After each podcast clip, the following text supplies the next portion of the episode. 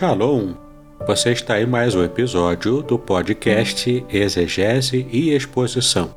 Exegese on demand para você. Aqui é o Davidson Pignon, sou mestre em Ciências da Religião, pastor congregacional, professor de exegese bíblica no seminário e também publisher editorial. Para mim é um grande prazer ter você acompanhando os episódios que lanço todas as semanas neste programa. E aproveitando que você gosta de estudar a Bíblia com bastante profundidade, siga-me nas redes sociais e também conheça todo o material gratuito que eu tenho apresentado para o seu próprio estudo e aprimoramento bíblico.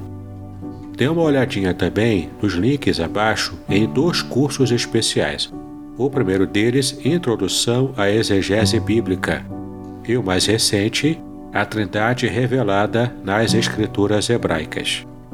E no episódio de hoje você poderá acompanhar uma mensagem muito especial e trará grande enlevo espiritual para a sua vida.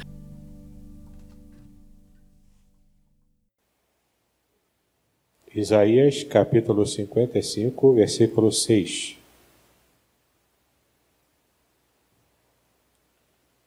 que diz o seguinte: Buscai ao Senhor enquanto se pode achar, invocai-o enquanto está perto. Vou ler novamente, Isaías capítulo 55, versículo 6. Buscai ao Senhor enquanto se pode achar, invocai-o enquanto está perto. A novela Gênesis da Record tem feito muito sucesso desde que ela foi lançada agora. E, de fato, nesses primeiros capítulos eu pude acompanhar, porque ela me interessou, tanto pelos efeitos especiais, que são de primeira qualidade, equiparados aos efeitos de uma série de Hollywood, né? deu para perceber claramente isso quanto também pelo próprio tema, né? O tema Gênesis envolve o Antigo Testamento, então esse tema em geral me interessa. Esse tema em geral me interessa. Mas o que eu acho interessante é que, apesar de tanto sucesso, apesar de, de tanto envolvimento, de, de, de tanto hype, né, como o pessoal fala hoje em dia, usando essa linguagem mais moderna, de tanto hype em torno da novela, quem estuda a Gênesis, quem estuda a teologia de Gênesis, quem estuda a história, né, a própria língua hebraica também, para conhecer o livro de Gênesis, percebe que tem muitas questões ali que estão completamente fora do que a Bíblia realmente diz. Como não é assim uma novidade, né, para quem conhece a Bíblia e acompanha as novelas em geral da Record, consegue perceber discrepâncias ali no que está no texto e no que está retratado na novela. De modo que muita coisa do que acontece ali na novela é uma invenção dos roteiristas para poder criar aquele clima de novela e poder entreter as pessoas. Mas o mais interessante que eu achei ali é o modo como eles retrataram a questão da queda de Adão e Eva, aquela serpente que o pessoal já está fazendo piada na internet, dizendo que é um calango, né? Não, é, não, é, não era bem assim, era uma cobra de verdade, só que realmente tinha pernas, mas não era como aquele calango gigante que aparece na, é, é retratado na novela.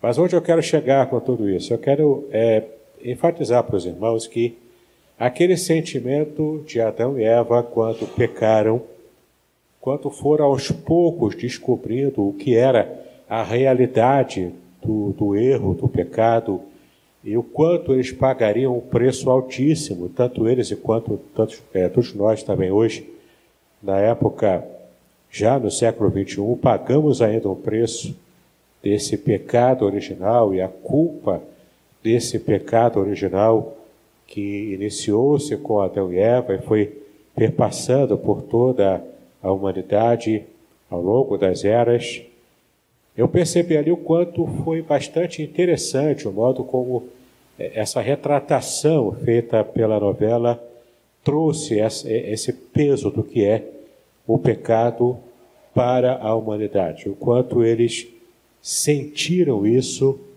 e isso traz assim uma proximidade da gente no texto bíblico. Embora a maior parte do que está retratado ali não está de fato na Bíblia, mas às vezes alguns insights do que pode ter acontecido em termos de, de sentimento, isso pode trazer para nós alguma proximidade ou no mínimo, no mínimo o interesse de querer conhecer o texto bíblico que está sendo retratado ali. Nesse ponto, eu quero também destacar para os irmãos que esse sentimento de perda, esse sentimento de afastamento de Deus, o desespero que está atrelado a esse tipo de sentimento e a realidade dura que cai sobre a cabeça de Adão e Eva, sobre a cabeça dos seus filhos, os seus descendentes, e o modo como a humanidade foi cada vez mais regredindo em termos de espiritualidade, em termos de proximidade com Deus, em termos inclusive de desejo, de anelo em estar com o Senhor. Eu quanto isso é real, eu quanto isso ainda afeta a nós. Enfrentamos hoje em dia esse medo pela pandemia e esse, esse, esse lampejo de esperança que surge com a vacina isso traz para nós é um pouco dessa esperança, desse revigoramento de daquilo que pode vir como coisa boa, como esse, é, esse retorno ao estado inicial antes da pandemia, e o quanto esse desejo pela vacina e pela nossa vida como era antes, o quanto isso move o nosso coração, o quanto isso traz anelo e esperança e paz na nossa vida, no nosso coração. O texto fala aqui sobre buscar ao Senhor enquanto ainda podemos achá-lo. Esse texto aqui é no contexto que a gente já conhece bem, já foram várias pregações feitas sobre esse contexto do livro de Isaías. Era o contexto do cativeiro, as pessoas tinham abandonado o serviço e, e também o amor ao Senhor, as pessoas que tinham o pacto com Deus, o povo de Israel, que tinha um pacto com Deus, havia perdido essa dimensão pactual.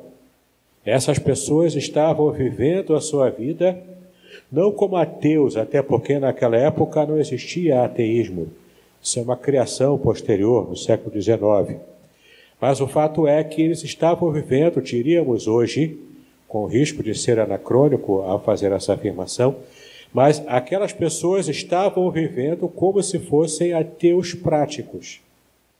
O que é uma diferença gritante entre o ateu professo, o ateu confessante, o ateu que, que usa inclusive de argumentos filosóficos, enfim, é, científicos, ele vai usar os argumentos que ele achar necessário para que esteja é, fundamentando o seu ateísmo. E é claro, nós que conhecemos a palavra de Deus, que conhecemos a Deus não apenas de forma teórica, mas porque nos relacionamos com eles, com ele, nós sabemos que o ateísmo é na verdade uma série de racionalização humana para tentar justificar o que é injustificável, que é esse desejo de afastamento e o desejo íntimo também de querer que Deus não existisse. Porque ele sabe que no final de tudo, no final do caminho, no final da sua caminhada, ele não quer prestar contas das suas mazelas, das suas decisões erradas para alguém que é superior a ele, alguém que é o Todo-Poderoso.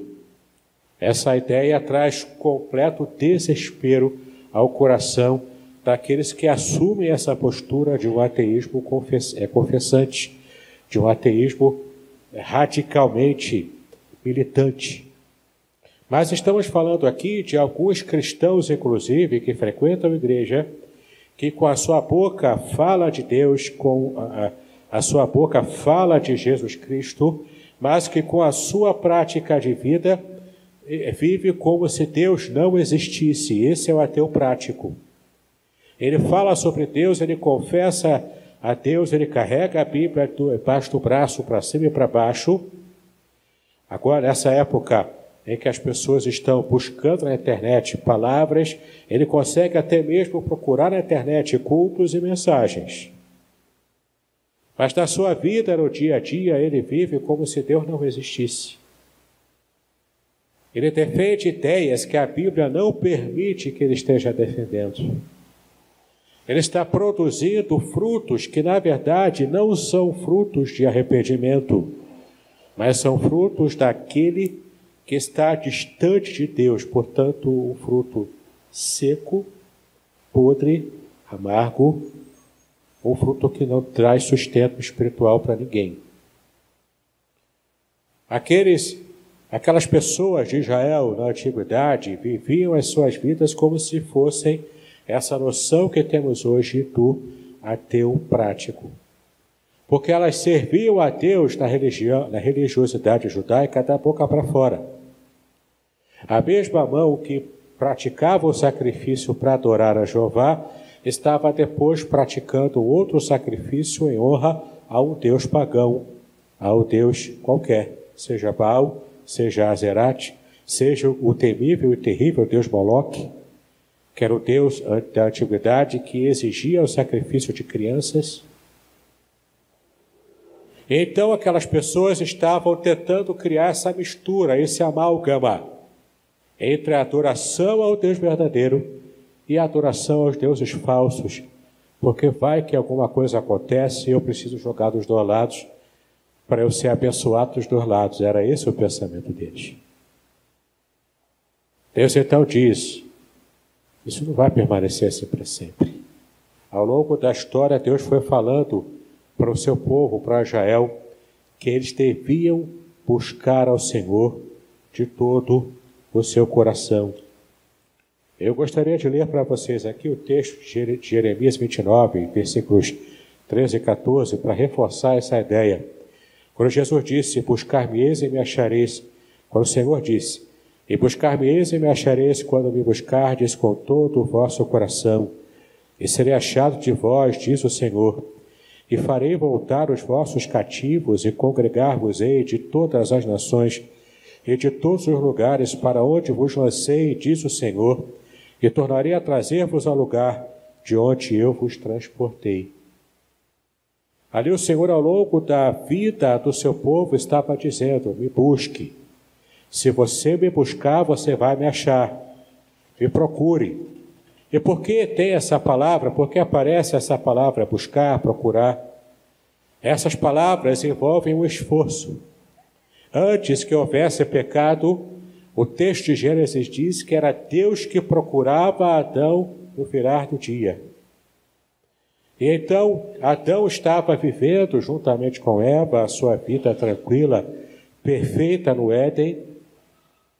E é interessante como o próprio Deus é que procurava Adão, porque Deus tinha esse interesse.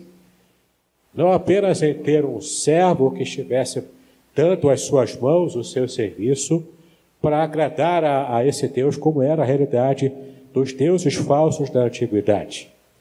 Mas Deus queria um relacionamento, porque Deus amava Adão, Deus amava Eva, Deus ama a humanidade. Ela é a coroa da sua criação. Ela, em outras palavras, a humanidade é a cereja do bolo que Deus colocou, porque naquele momento, tudo que Deus havia criado era para estar trazendo bem-estar ao homem e à mulher. E é muito interessante a gente perceber que era Deus que procurava Adão no virar do dia para ter conhecimento, para ter um relacionamento, para se revelar a Adão. Então a humanidade conheceria mais de Deus. Mas quando acontece o pecado, esse relacionamento é rachado.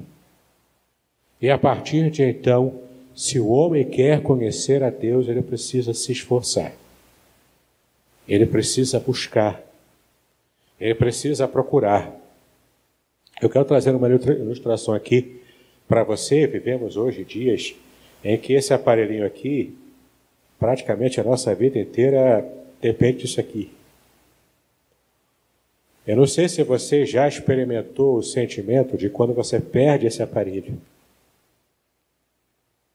Quando você perde e sabe que alguém pode ter roubado o seu aparelho ou alguém pode ter achado o seu aparelho com todos os seus dados aqui, podendo acessar inclusive suas contas bancárias, talvez os seus segredos mais profundos. Se você já teve esse sentimento, você sabe a sensação horrível que é. A sensação de perda, a sensação de que você precisa correr para anular contas bancárias, para mudar senha de coisas, mudar um monte de coisa correndo antes que um mal maior aconteça na sua vida. Quando Deus diz que nós devemos buscar a Ele enquanto nós podemos achá-lo ainda, quando aparece o verbo aqui, o verbo buscar em hebraico, traz essa ideia de você buscar com avidez, de você buscar com o desejo, é, aquela ânsia de achar rápido, porque é algo que está fazendo falta na sua vida, porque você perdeu algo importante quando você teve esse relacionamento rachado com Deus. O salmista chegou a dizer que a minha alma anela por Deus como o guarda anseia pelo raiar da manhã, como a corça anseia pelas correntes das águas. Esse anseio que nada consegue saciar a não ser que a pessoa de fato encontre a Deus que ela está buscando com avidez. Ao longo do nosso dia, a gente vai percebendo o quanto as coisas da vida vão nos afastando desse anseio por Deus. Você não precisa me dizer, mas eu gostaria que você pensasse agora e reavaliasse o tempo que você dedica em oração, em leitura e estudo da palavra de Deus. Eu digo estudo porque não é apenas uma leitura superficial de um versículo isolado, mas é estudo diligente, um estudo é programado para que você entenda o que Deus realmente revelou ao longo da sua palavra. Quanto tempo você gasta por dia com essa disciplina espiritual do estudo, da oração, às vezes o jejum, quando necessário? São disciplinas espirituais que nós temos perdido porque temos priorizado o que é bom priorizar, mas não colocar em primeiro lugar absoluto em nossa vida. Se não podemos incorrer naquilo que o pastor Hidauro pregou na parte da manhã, que é a questão de estarmos envolvidos em uma idolatria. Ainda que uma idolatria inconsciente. Mas se colocamos qualquer, qualquer pessoa, qualquer coisa, qualquer atividade acima do meu relacionamento com Deus, se eu faço isso, eu estou cometendo idolatria. Buscai ao Senhor enquanto se pode achar e porque o texto diz que eu preciso buscar o Senhor enquanto eu posso achá-lo ainda? Porque aqui há uma dimensão temporal. Vai chegar o tempo em que eu vou querer procurar a Deus, mas eu não vou achá-lo mais. E se me permite dar uma interpretação pessoal do que estamos vivendo hoje em dia, eu acho que a cada momento que passa, Nesses anos que estamos vivendo agora, especialmente com esse problema da pandemia, ela é um sinal de que esse tempo está se abreviando cada vez mais rápido. E já está se aproximando, na minha humilde opinião, é a minha opinião, é a minha interpretação pessoal, eu entendo que já estamos nos aproximando desse tempo em que as pessoas vão querer ouvir a palavra de Deus vão querer, vão querer ouvir a igreja, vão querer ouvir uma mensagem de Deus que traga paz e alento ao seu coração, mas já vai ser tarde. Porque o texto bíblico, inclusive, diz que vai chegar um dia, e em toda a Bíblia isso aparece, não é só no Novo Testamento. Por exemplo, em, no Salmo 145, versículo 18, diz: Perto está o Senhor de todos os que o invocam, de todos os que o invocam em verdade. Então, aqui um critério. Enquanto nós podemos nos aproximar de Deus, ele se coloca próximo da gente. Mas isso tem um critério. Nós temos que nos aproximar dele e invocá-lo em espírito e em verdade, com o coração sincero. Isaías 1, versículo 15 diz: Por isso, quando estendeis as vossas mãos, escondo de vós os meus olhos, ainda que multipliqueis as vossas orações, não as ouvirei, porque as vossas mãos estão cheias de sangue. Aqui era uma referência para o Israel que estava envolvido com muita violência. Ou seja, chega o dia em que Deus estabelece a medida da minha, da minha paciência se esgotou, já chegou no limite. E assim como Deus enviou o dilúvio, Deus também vai dizer basta para a humanidade que consistentemente tem escolhido se afastar dele e se envolver cada vez mais em pecados, em idolatria, em violência desenfreada e tantas mazelas como nós vemos. Enfim, chegará o dia em que muitas pessoas podem até procurar o Senhor, mas ele já não se, não se mostrará acessível. Porque será o dia em que o Senhor estabeleceu para ser o dia do juízo final. O grande dia, conforme a palavra de Deus nos ensina. Queridos, nós precisamos reavaliar a nossa vida com Deus. Como cristão, será que eu tenho vivido como um ateu prático, que professo a Deus com palavras, mas com a minha prática de vida eu tenho me afastado e tenho pregado algo que é diferente do que eu deveria demonstrar com a minha vida sobre aquilo que eu falei?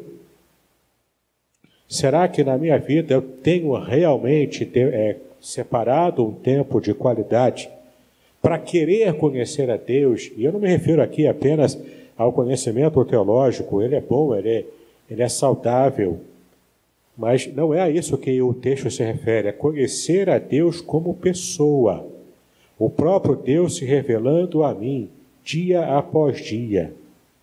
Eu aprender a andar nos passos do Senhor de acordo com aquilo que Ele próprio revelou sobre Ele.